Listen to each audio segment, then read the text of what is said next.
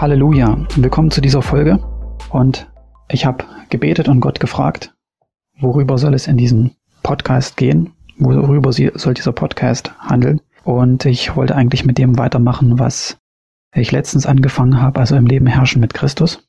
Aber ich glaube, Gott hatte andere Pläne.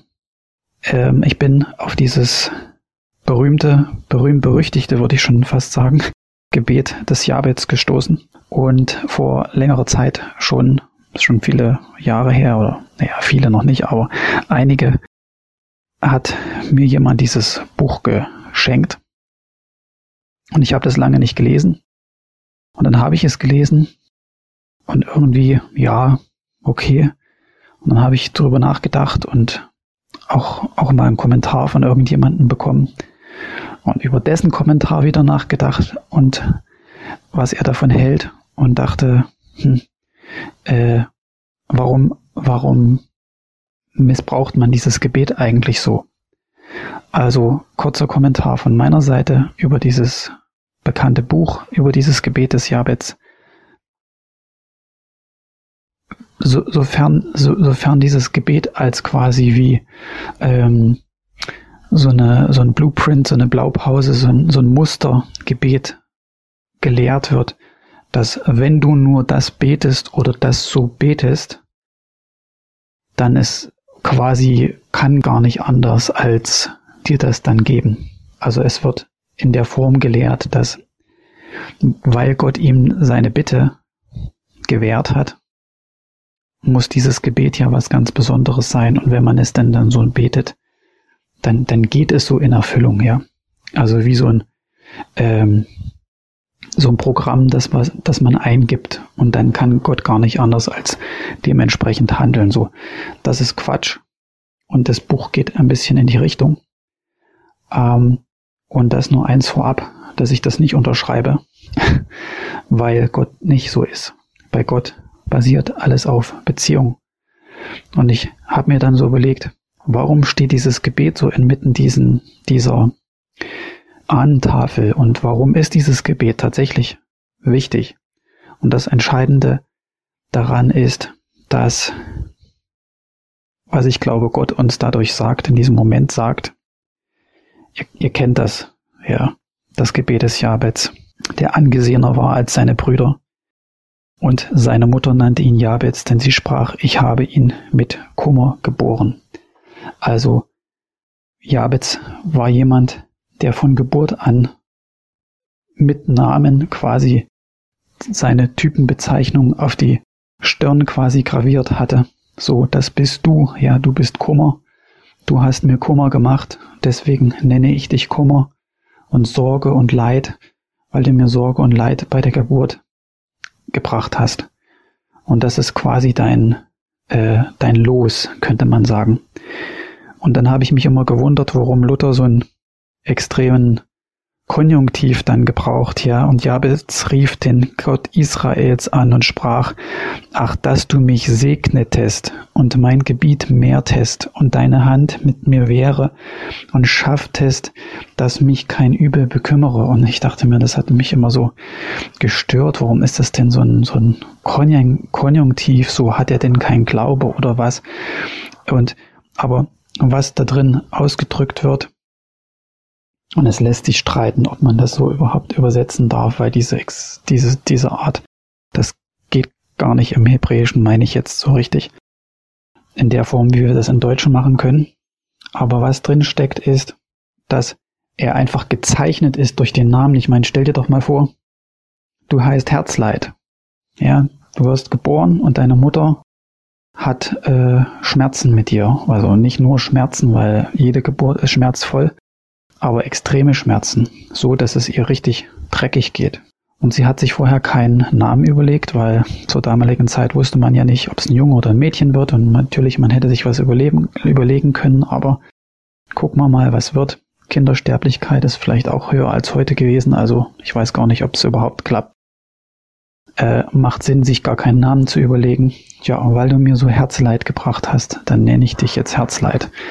Oder ich nenne dich Kummer. Du bist der, du bist der, der Herr Kummer. Ja. Äh, und das steht dir quasi auf der Stirn geschrieben. So ja, du wirst in der Schule aufgerufen. Du wirst äh, sicher auch gehänselt und was nicht alles. Dein Name prägt dich. Ähm, ich kenne jemanden, der hat seinen Na Nachnamen, der gar nicht irgendwie schlimm sich anhört, der ist ganz normal geändert, weil er immer ge gehänselt wurde. Also er hat den, Frau, den Namen seiner Frau angenommen, aus dem Grund, weil sein Nachname immer diese, diese ähm, Sprüche mit sich gebracht hat. Und dabei war der Name noch nicht mal irgendwas Anstößiges oder manche Nachnamen, die sind ja sehr, sehr, ähm, naja, seltsam. Und ich habe im Hotel gearbeitet, also ich weiß, wovon ich rede. Wir haben Gästekarteien gehabt, wenn man die Namen gelesen hat oder Anreiselisten. Da, da, da haben wir uns einen Spaß draus gemacht teilweise, weil weil es, weil wir es gar nicht glauben wollten. Ja, wir dachten manchmal, das war, das sind Schreibfehler, wie man heißen kann. Und der, in dem Fall war der Name absolut unspektakulär, aber er hat in seiner Kindheit das erlebt und deswegen hat er seinen Namen extra geändert, seinen Nachnamen wohlgemerkt. Und jetzt heißt du Kummer, du heißt Herzleid, du heißt Schmerz und das prägt dich. Und jetzt hat er irgendwann hat es bei ihm Klick gemacht und er hat den Namen des Gottes Israels angerufen. Und er, das drückt irgendwie dieser, dieser Konjunktiv so eine Verzweiflung aus, weil er dachte, das ist die Prägung für den Rest meines Lebens. Und bis dahin, wo er den Namen des Gottes Israels angerufen hat, war das vielleicht auch so. Er hat, ich meine, das, dazu ist der Name ja auch da dass du ähm, dich identifizierst oder dass dich darüber auch definierst irgendwie. Warum nennt man denn äh, ein Auto ein Auto? Ja, weil es ein Automobil ist, weil es sich bewegt. Ja, es ist, der Name ist das, was es tut. Und wenn du so heißt, wie er heißt, dann, dann, dann identifizierst du dich dann auch mit deinen Namen. Und er hat sich bis dahin sicherlich auch mit seinen Namen identifiziert und ist umhergewandert und dachte sich, hm, ja, ja, dann ist es so, dann heiße ich halt Kummer und Herzleid, weil ich nichts anderes als Kummer und Herzleid produziere oder erlebe oder ähm, ja selber verursache oder selber habe, ja. Wir wissen ja nichts genau über seinen Lebensumstand, aber die Art, wie er anruft, auch die Art, wie er den Namen des Herrn anruft. Ach, dass du mich segnetest und mein Gebiet mehrtest, und deine Hand mit mir wäre und schafft es, dass mich kein Übel bekümmere. Und er hatte einfach aufgrund dieser Tatsache keinen Erfolg. Er hatte keinen Erfolg richtig und ist nicht durchgebrochen, weil die Vergangenheit und den Stempel, den er von seiner Geburt an bekommen hat, auf seiner Stirn war. Und dann heißt es es, und Gott ließ kommen, worum er bat. Weil er ihn gesehen hat in seiner Not und weil er genau wusste, hey, was kann der denn dafür? Dass seine Mutter eine schlechte Geburt hat oder die Schmerzen seiner Mutter sollen nicht sein Leben bestimmen. Und das ist die Botschaft, dass das, was dir als Stempel aufgedrückt wurde, dass das, was dir seit deiner Geburt, meinetwegen seit deinen, deinen, ähm, deiner Jugend oder wie auch immer aufgedrückt wurde und wo du das Gefühl hast, hey, das verfolgt mich, das ist irgendwie da. Ich irgendwie weiß ich, das sollte da zwar nicht sein, aber es ist irgendwie da und es es immer irgendwie begleitet mich und es haftet mir an. Das kommt daher, wie ich aufgewachsen bin. Das kommt daher, wo ich herkomme. Das ist in unserer Familie so gewesen. Das ist in meiner Vergangenheit so gewesen. Das war durch diese jene Zeit oder diesen Lebensumstand ist das jetzt so. Und ich muss irgendwie damit leben und wie auch immer. Ruf den Namen des Herrn an und alles wird sich verändern. Ja, darum geht es. Er hat dennoch trotz dieses Stempels, trotz diese, diese, dieses ähm, Beschluss ja, äh, seines Umfelds und der Mutter den Namen des Herrn angerufen. Ja, okay, mag sein, ich heiße Kummer, mag sein, ich heiße Herzleid, mag sein, meine Mutter hat es echt schwer bei der Geburt mit mir. Und aber ich rufe trotzdem den Namen des Herrn an. Ja, mag sein, dass das und das in meiner Vergangenheit passiert ist und dass es auch der Grund für vieles gewesen ist. Aber ähm, ich rufe den Namen des Herrn an. wir sehen an der Art des Gebets, beziehungsweise für was er auch bat, er hat um einen Segen gebetet. Er hat darum gebeten, dass er, dass Gott sein Gebiet vermehrt oder mehrt. Das heißt, dass er auch Land hat, dass er halt einen gewissen Besitz wahrscheinlich auch hat. Und dass ihn kein Übel bekümmere, dass ihn nichts Übles, Böses widerfährt. Irgendwelche Einbrüche, äh, Missernten, Überfälle, wie auch immer. Und du kannst es auf deine Situation natürlich beziehen. Und Gott ließ kommen, worum er bat. Ja, und wir denken, ah, was? Ja, genau, wenn wir so beten, dann, dann macht das Gott immer. So in diese Richtung, damit habe ich begonnen, fängt das Buch an.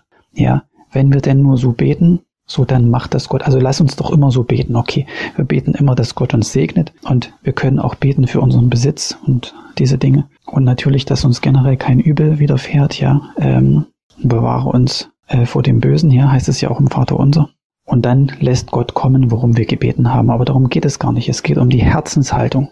Es geht um die, das, den Grund, äh, das Motiv, das Jabez hatte und dass Gott einfach seinen Schmerz und dass Gott seine Verzweiflung und dass Gott seinen Kummer angesehen hat. Dieses Gebet ist ein Herzensschrei und ein, ein, ein absoluter vielleicht Verzweiflung und Niedergeschlagenheit heraus, denke ich, aus der er heraus ge gebeten hat, weil er einfach das so diese Last seiner Vergangenheit mit sich rumgeschleppt hat und dass Gott es angesehen hat und dass auch die Botschaft dieses Gebets ist, dass es nicht besiegelt ist, was man mal zu dir gesagt hat, was äh, du vielleicht auch selber innerlich beschlossen hast, äh, ich bin nichts, ich kann nichts, es wird nie, ich mache das immer so und das wird immer so sein und weil meine Vorväter auch so waren oder auch die Krankheit hatten oder was weiß ich.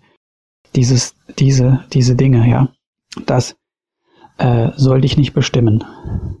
Ähm, das ist von nicht der Wille Gottes, dass dadurch deine Identität geprägt wird und wer du bist. Und er rief den Gott Israels an. Er rief ihn an. Nicht er betete still in der Kammer seines Herzens und sprach zu sich selber.